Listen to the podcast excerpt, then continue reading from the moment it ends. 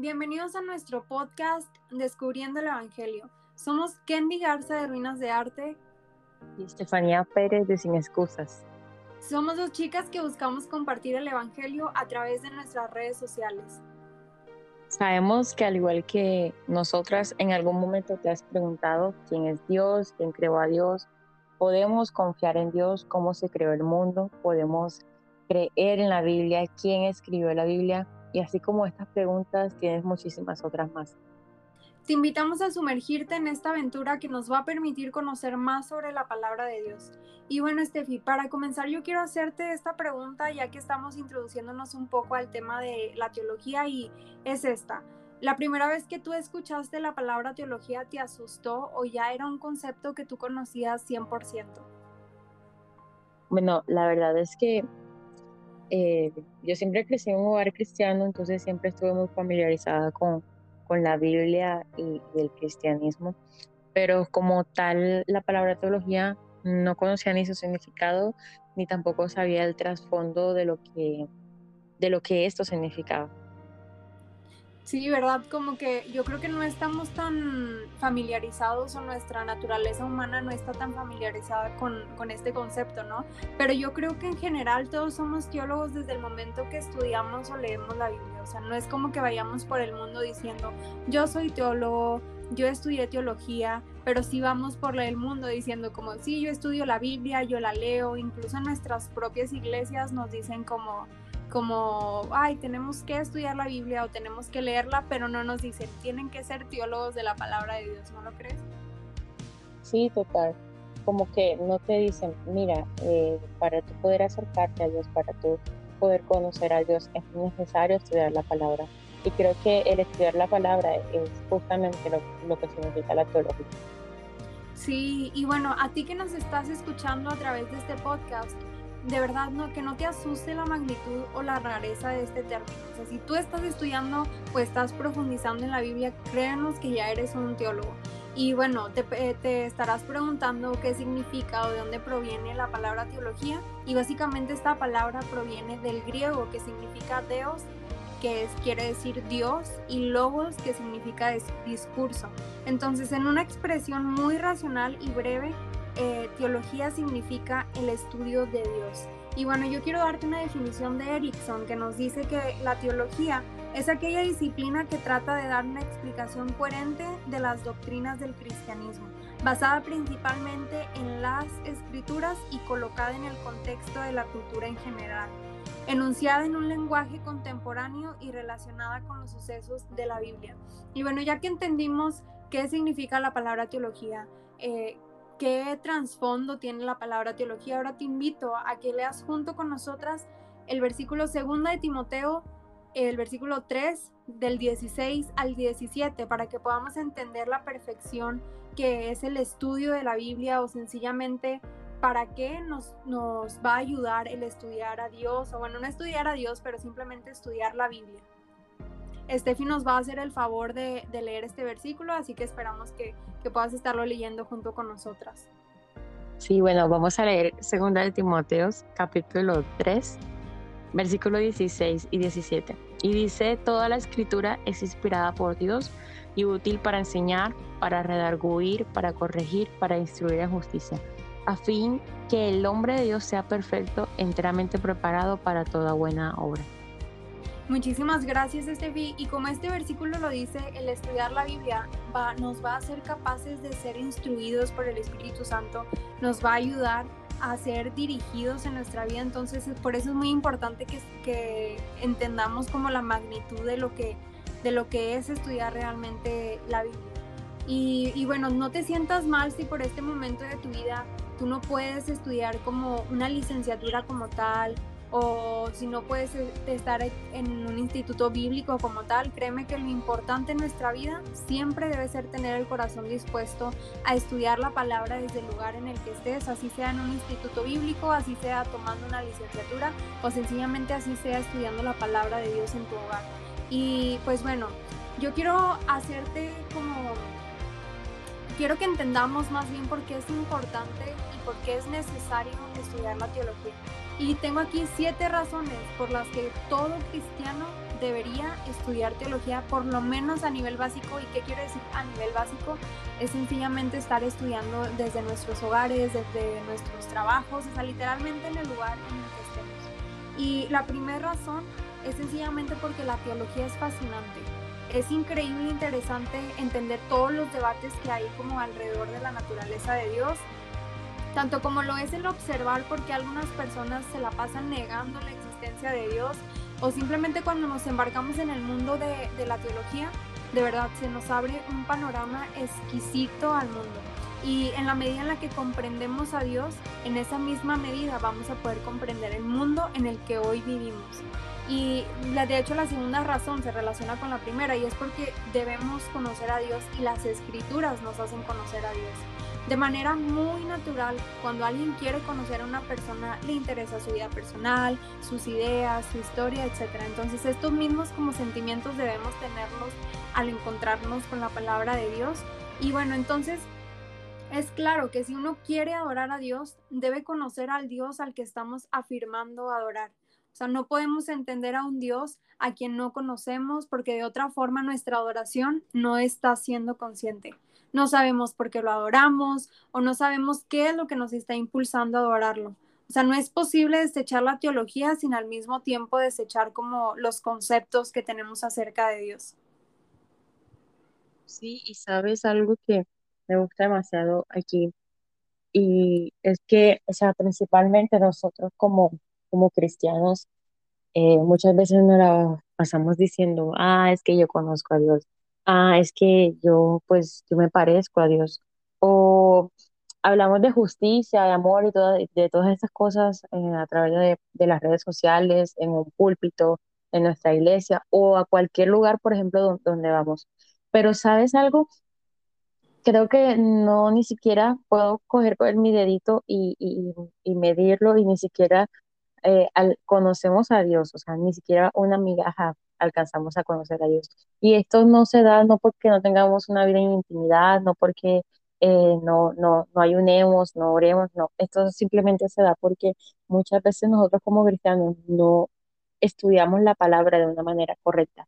Y cuando hablo de estudiar la palabra de una manera correcta, me refiero al pasaje, por ejemplo, que, que leímos ahorita de segunda de Timoteo, de eh, instruirnos, de redarguirnos, de eh, tener conciencia sobre lo que estamos leyendo. Y a veces, y creo que lo vamos a ver más adelante en este episodio, eh, interpretamos eh, la palabra mal, o sea, sacamos cosas que ni siquiera están en, la, en las escrituras y empezamos a decir cosas que pueden ser hirientes para Dios, que cosas que podemos estar ofendiendo a Dios con, con, lo que estamos leyendo. Entonces, esto simplemente, estas razones por las que nosotros no estudiamos de una manera correcta la palabra, nos llevan a, como cristianos, a equivocarnos. Sí, de hecho me encantó eso que dijiste porque justamente se conecta con, el, con la razón número tres que nos dice que es porque, no, o sea, el estudiar la Biblia es importante porque si no la estudiamos, las ideas que tengamos posiblemente van a tener consecuencias y ya es como, como nuestra responsabilidad, por así decirlo, si esas consecuencias son tanto positivas o negativas. Y bueno, todo lo que pensemos siempre va a tener consecuencias. Si alguien tiene ideas erróneas de Dios, puede hacer cosas que no debería y cosas que lo van a llevar a cometer pecado.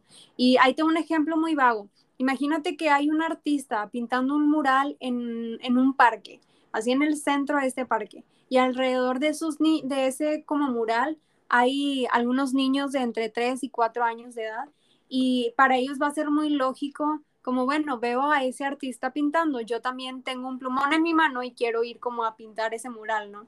Pero si nadie le dice a ese niño que no es posible hacer eso, que no es correcto que él vaya y arruine como la obra maestra de este, de este artista, ese niño va a creer que está haciendo algo bueno porque ve a otra persona haciéndolo. Entonces, eh, te digo, si nadie va y le dice a ese niño que no está haciendo lo correcto, para él va a ser muy lógico y en su naturaleza como de infancia, pues sí, ve a alguien pintándolo y él también en su corazón va a tener el deseo de hacerlo, ¿no? Pero no lo hace por maldad, sino porque simplemente no sabe que lo que está haciendo es incorrecto o está mal, ¿no? Y bueno, Este ejemplo que te di es un ejemplo muy vago, pero ahora quiero darte un ejemplo que vivimos hoy en nuestra sociedad y que, créeme, es algo que pasamos siempre en, en, en la sociedad, ¿no? Y bueno, hoy hay muchos creyentes de Dios afirmando que Dios es amor y que Él nos ama a todos por igual y que no podemos decir que Dios no acepta la homosexualidad en este caso cuando Él ya ha prometido amarnos por siempre. Y, y bueno, y esta situación es un claro ejemplo de que nuestras ideas tienen consecuencias si no estudiamos la Biblia de la manera correcta o en su, como en su originalidad, ¿no? Alguien que jamás ha estudiado lo que Dios dice acerca de la homosexualidad puede ser amado por Dios, pero al mismo tiempo puede estar viviendo en pecado.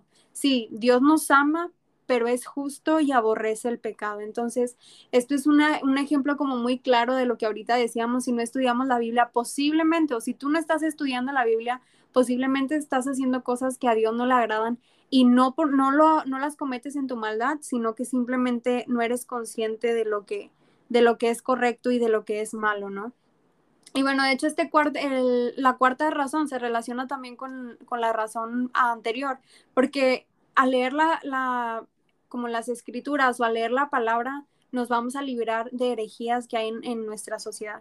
Decía, este punto va conectado con el anterior y de hecho una encuesta reciente mostró que inconscientemente muchos cristianos tienen puntos de vista que han sido considerados como herejías, o sea, como cosas incorrectas delante de Dios.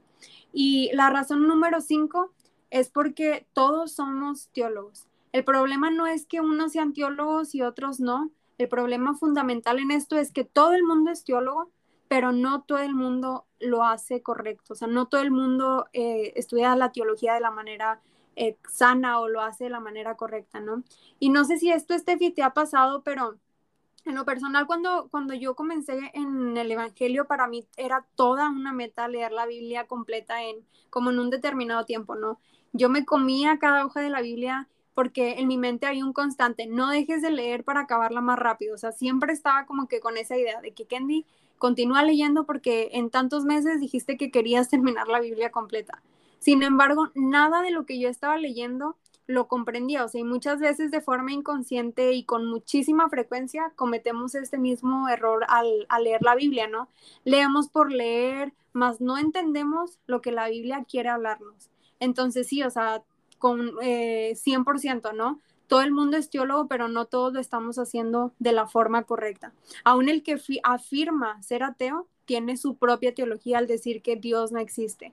Y esta misma postura ya es de un carácter totalmente teológico. No sé si esto te ha pasado a, ti, Estefi. Sí, mira, incluso quería decir algo ahí y es que cuando nosotros, por ejemplo, empezamos o cuando yo empecé en la universidad, eh, lo primero que nos dijo el profesor es que este año se van a comer la Biblia. O sea, ustedes este año van, si nunca han leído la Biblia en, en, su vida, pues este año lo van a hacer.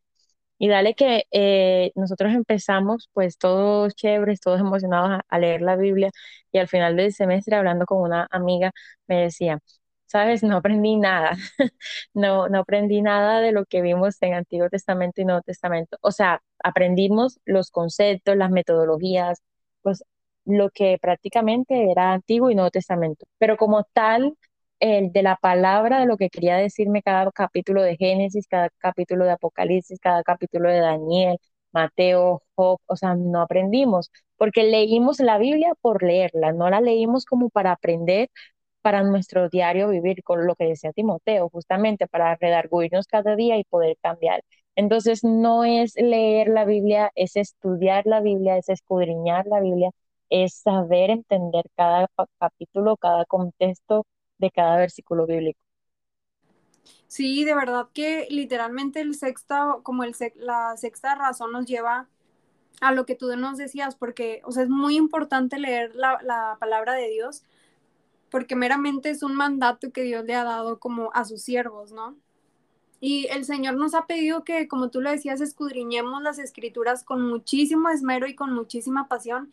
Y esto significa que no podemos como abdicar al consejo de, de, personas que se han dedicado toda su vida a estudiar este tema tan importante, ¿no? Porque Dios les ha otorgado su sabiduría y su conocimiento. O sea, no podemos pasar por poco como la experiencia o el conocimiento que estas personas han dedicado, ¿no? De hecho, hace algunos días yo le, yo le más bien le, como que le contaba Steffi de que yo admiraba muchísimo su esmero por aprender cada vez más acerca de la palabra Dios. Ella en este momento literalmente está consagrando su vida totalmente para Dios. Y yo le decía, de verdad, o sea, yo anhelo en mi vida, en algún momento de mi vida más bien, poderme dedicar solamente a aprender y a crecer en Dios y en su palabra. Y cuéntanos, Estefi, ¿cómo ha sido para ti este tiempo tan valioso que Dios te ha permitido tener de, eh, del de poder dedicarte a Él 24/7? Bueno, mira, creo que es algo eh, de alegría, ¿verdad? Algo emocionante, pero también es muy retador. Y retador porque estudiar la palabra, como creo que ya lo había mencionado antes, no es solamente leerla. Eh, pues tú no abres tu Biblia y lees Salmo 119 y entonces dice, wow, hoy leí la Biblia. Es que a veces incluso yo digo, nos llenamos la boca diciendo de que hoy leí la Biblia cuando ni siquiera le, o sea, leíste, pero no aprendiste nada ni lo estás poniendo en práctica.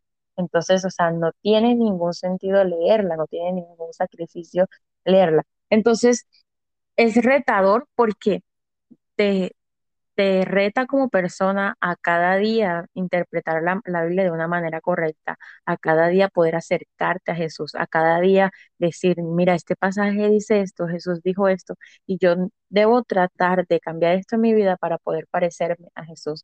Entonces, en eso e, es retador, pero es emocionante el saber que tú cada día puedes conocer a Dios a través de las escrituras. Es emocionante saber que cada día tú puedes comprender el amor, la justicia, la bondad de Dios a través de las escrituras.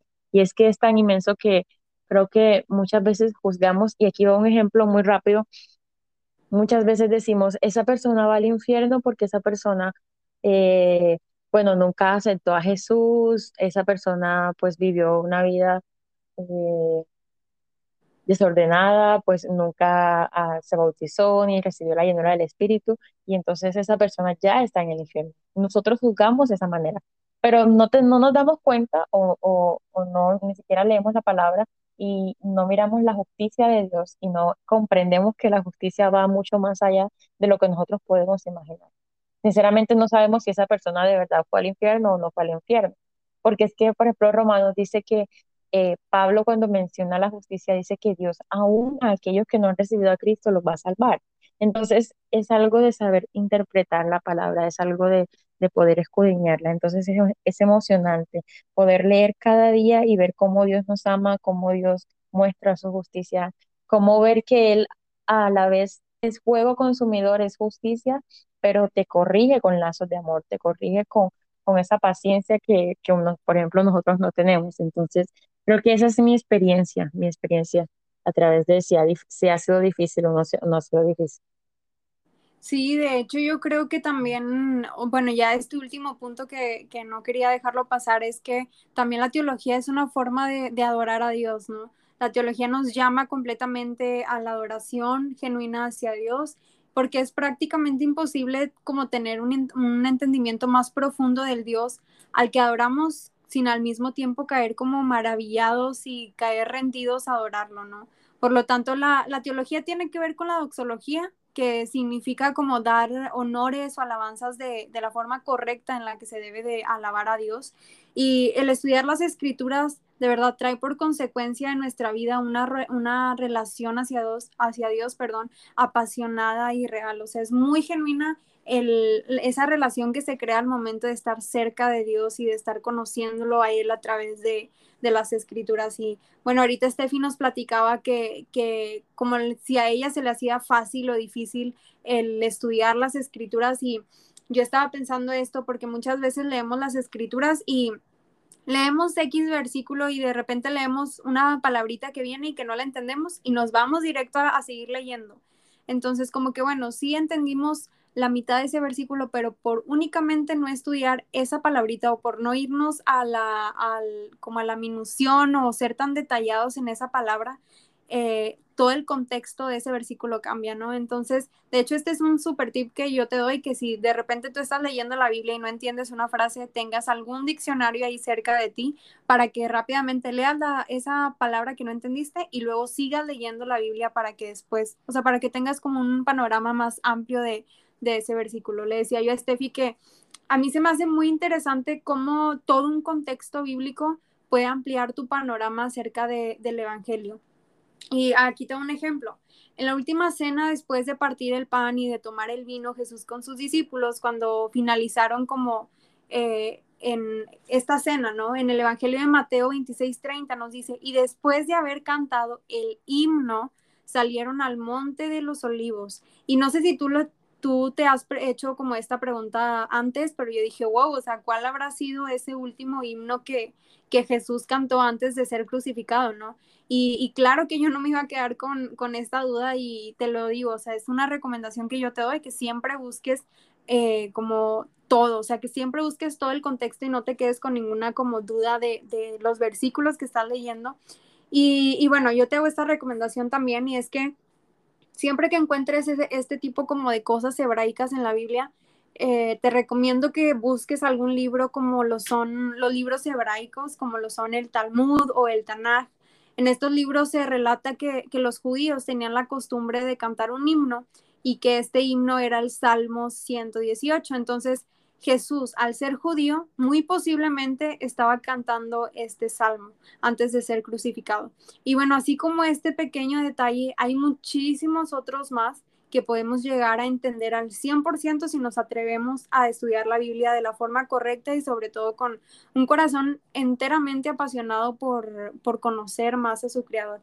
Entonces sí podemos decir que la Biblia es difícil, porque la, Biblia es un libro demasiado grande, escrito por demasiada gente, eh, también fue escrito en muchísimo tiempo, entonces uno debería conocer toda la Biblia, todos los autores, todas las épocas y de verdad, o sea, para entender esto, para comprender esto, no nos alcanzarían ni varias vidas. Entonces, sí es difícil, pero a la vez no es difícil porque la Biblia es un libro que ha sido totalmente revelado por Dios con el propósito de que gente común como tú y como yo entienda sus grandes verdades. Entonces, ¿cuáles son como algunas de las verdades que, Dios quiere hablar eh, o quiere hacer conocer a la gente común como nosotros? Pues es la condenación de los perdidos, el carácter de Dios, el origen del universo, el cuidado de los pobres, el por qué problemas tales como el dolor, la enfermedad, o sea, por qué las pasamos.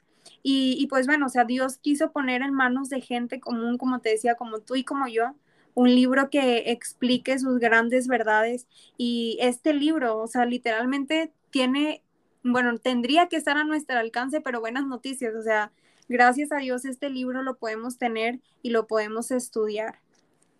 Y pues bueno, Estefi ahorita nos va a platicar sobre la diversidad teológica que hay en, en, estas escrituras y, y pues bueno, Estefi, ya te cedo la palabra. No, mira, es, es interesante todo hasta donde hemos hablado, ¿cierto? De que eh, el concepto que tenemos de teología no es como que, ay, bueno, mira, esta persona es teóloga y qué aburrido, pues eh, eh, estudiar eso porque ves tal cosa, ves otra cosa, o eso es muy complicado porque en realidad no es algo complicado y creo que ya lo pudimos expresar a través de cada uno de los puntos que relató Kenny. O sea, es, es gratificante, es emocionante saber que puedo acercarme a Dios a través de la palabra.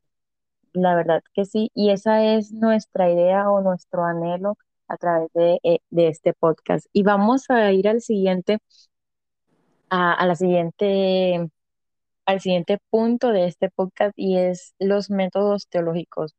Y la verdad es que yo quiero que toquemos estos métodos, pero no de una manera como tan, tan contextual, por decirlo así, sino un poco muy libre. Y quiero de verdad que eh, miremos los, los, las diversidades que hay en cada, en cada uno de los puntos teológicos y cómo estas diversidades nos pueden ayudar a nosotros como seres humanos a entender la palabra de Dios. Y mira, ahí te voy a dar la primera, son cuatro, y te voy a dar la primera y es la teología exegética. Esta diversidad teológica tiene que ver con el estudio del lenguaje de la Biblia, del texto bíblico.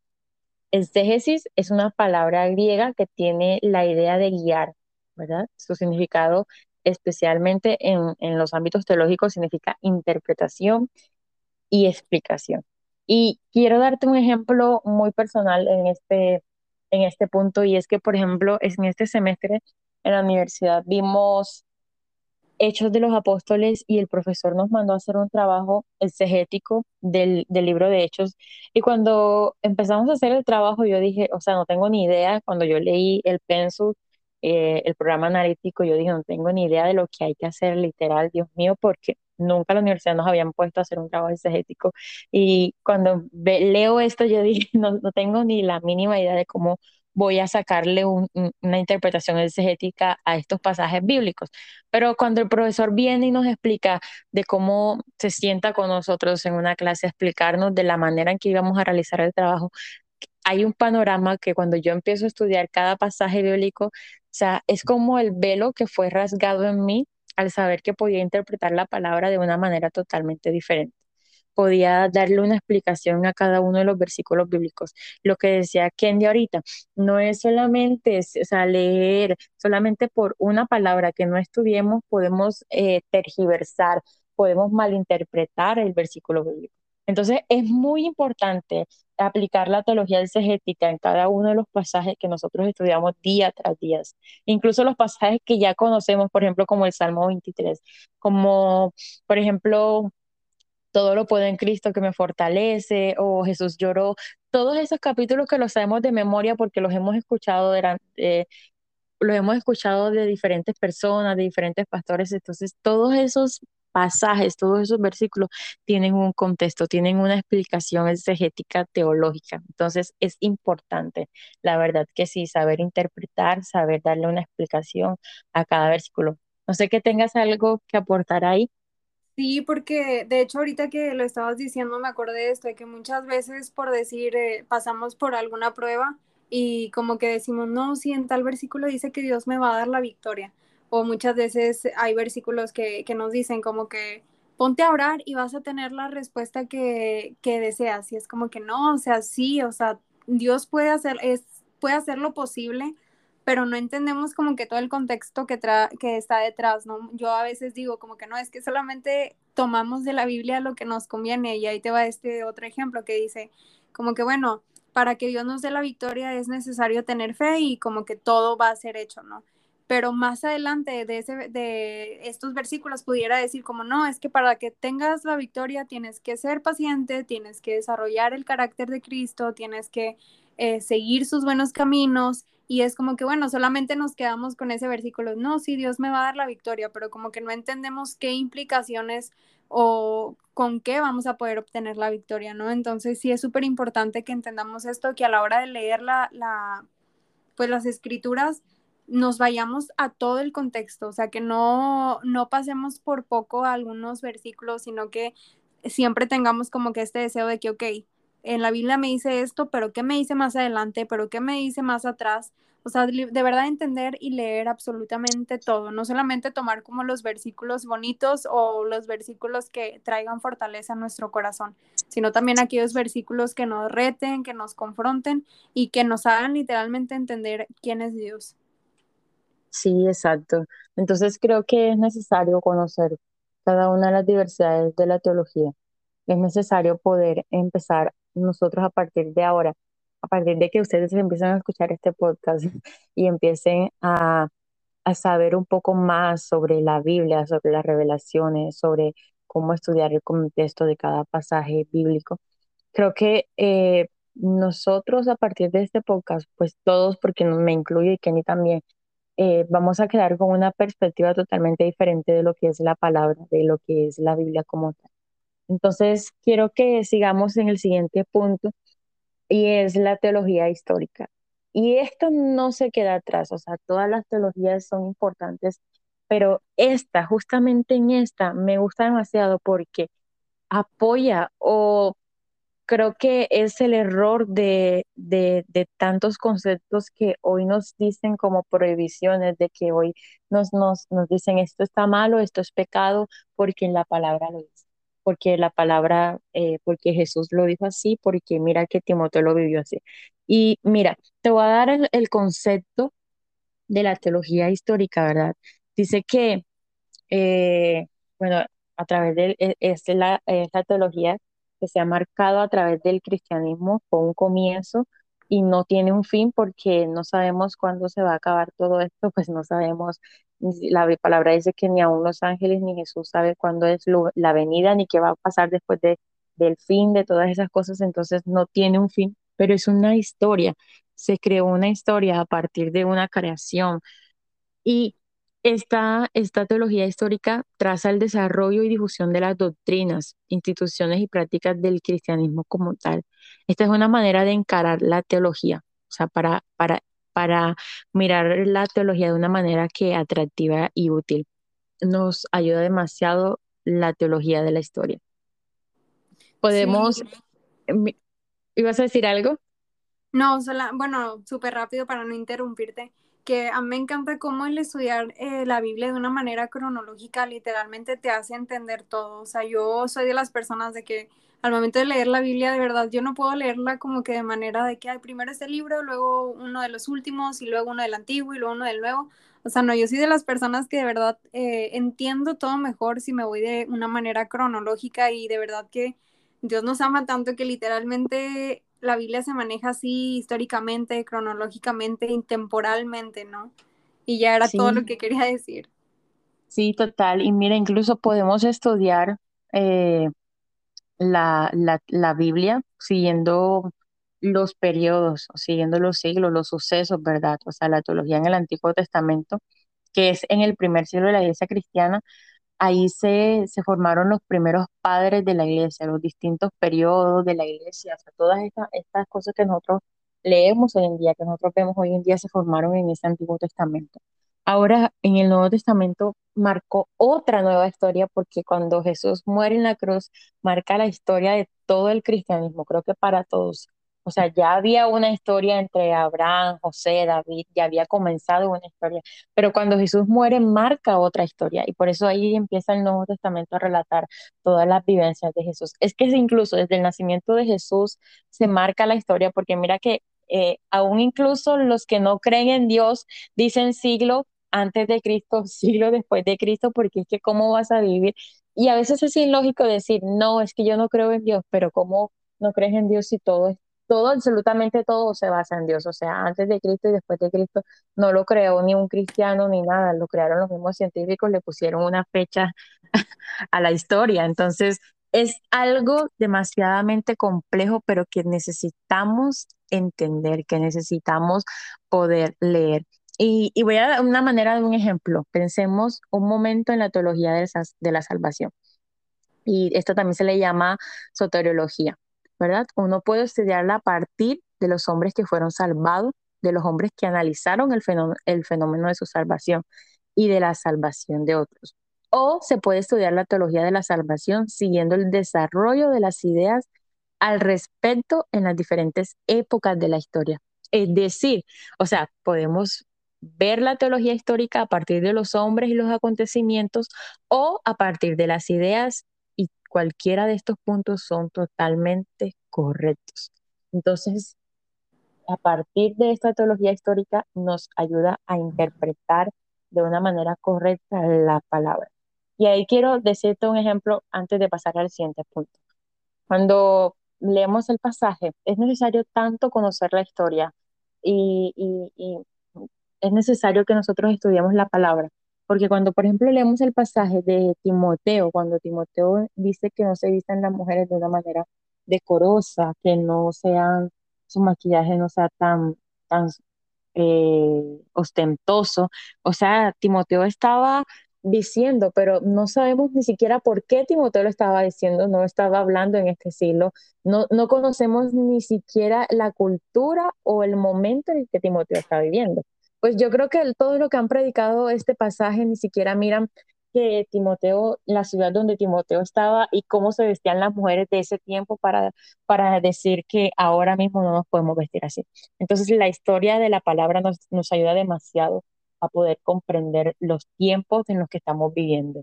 No es que esté prohibido, no es que ahora nos vamos a vestir de esa manera, no. Tampoco estamos diciendo que es incorrecta la palabra, no, pero la historia nos va a ayudar demasiado a comprender los tiempos de cada uno de los pasajes bíblicos y en qué tiempo vamos a vivir. Por ejemplo, Apocalipsis relata una historia que todavía no se ha vivido, que todavía no, no, se, no, no se ha experimentado, pero que va a suceder en un final. Y eso es algo que nosotros también debemos de, de entender. Entonces creo que es demasiado importante estudiar la historia. Sí, porque de hecho ahorita algo que mencionaste y es que muchas personas como que se quedan solamente con los sucesos que acontecían en el Antiguo Testamento, pero muchas veces esas costumbres o esas ideologías no, no estaban cimentadas o no eran el corazón de Dios, ¿no? Era más como que creencias que ellos tenían, pero realmente el corazón de Dios no era así, ¿no? Y de hecho hay personas que hoy actualmente todavía dicen como, no, es que no te puedes cortar el cabello, si vas a venir a la iglesia tienes que usar una falda hasta los tobillos, o sea, como que todas esas costumbres que en el Antiguo Testamento eran bien vistas, pero que realmente no, no son como el corazón de Dios, sí, o sea, en la Biblia te dice, cuídate de no ser piedra de tropiezo, pero no te dice como que, ay, te voy a juzgar solamente porque te cortaste el cabello, ¿no? O sea, este tipo de cuestiones de verdad es muy importante eh, conocerlas y saber realmente cuál es el corazón de Dios o cómo es el corazón de Dios antes de, de tomar como que como que no, es que en el Antiguo Testamento dice que no puedo hacer esto, o, o sea, aferrarte a eso en lugar de conocer a Dios, ¿no? Entonces, pues sí, es súper importante este tema, hay que tener muchísimo cuidado también con él, porque tampoco es como que no, es que, ok, tal vez el corazón de Dios es uh, que, que tome, por así decirlo, ¿no? Pero realmente, o sea, hay que como que ser súper cuidadosos, súper detallados en, en, esto de las escrituras, en esto de meditar en ellas y no simplemente también irnos como por, los que, por lo que nos conviene, sino siempre buscar cuál es el corazón de Dios en medio de, de esas situaciones. Sí, exactamente. Y ahí, para terminar el tema de, de la teología histórica, quiero decir que nosotros como cristianos siempre debemos de estar dispuestos a estudiar la palabra y creo que todos se dan cuenta que no es lo mismo el Antiguo Testamento el Nuevo Testamento. Porque, por ejemplo, si viviéramos en el Antiguo Testamento, hoy en día nos tocara eh, sacrificarnos, ofrecer holocausto, como lo hacían los judíos. En cambio, que hoy en día no tenemos que hacer nada de eso, tuviéramos que ir donde el sacerdote a confesarle nuestros pecados, matar al chivo, matar a, la vaca, no, pues no sé cómo se le dirá allá en México, pero acá entonces tocaría matar al corderito y todas esas cosas que menciona la palabra y, y, para que nuestros pecados sean perdonados.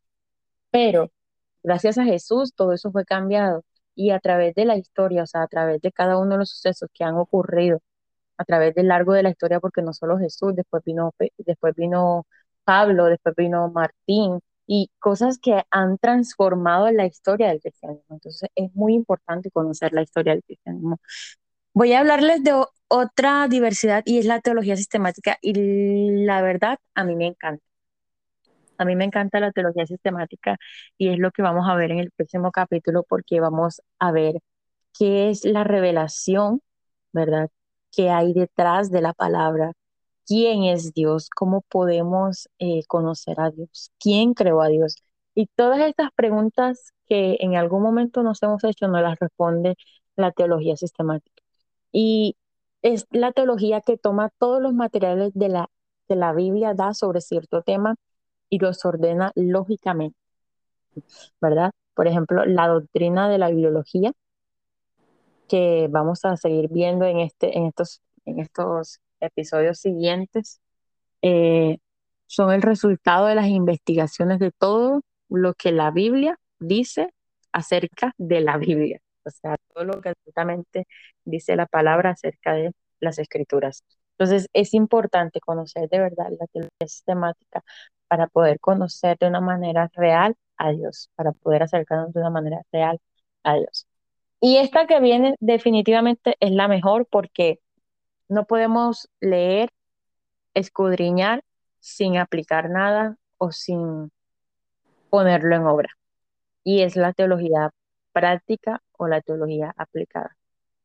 Y les voy a leer una, una frase que a mí me encanta porque mi profesor en este semestre de verdad que no la recordaba cada rato y es de Gary McCart y él decía, si la teología no es práctica, no es teología.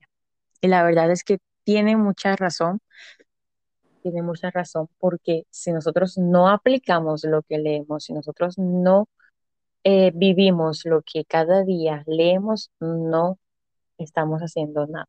Es una palabra hueca, vacía, es una palabra que se va al aire, es una palabra que no tiene ningún peso para nuestras vidas. No sé si quieras comentar algo ahí.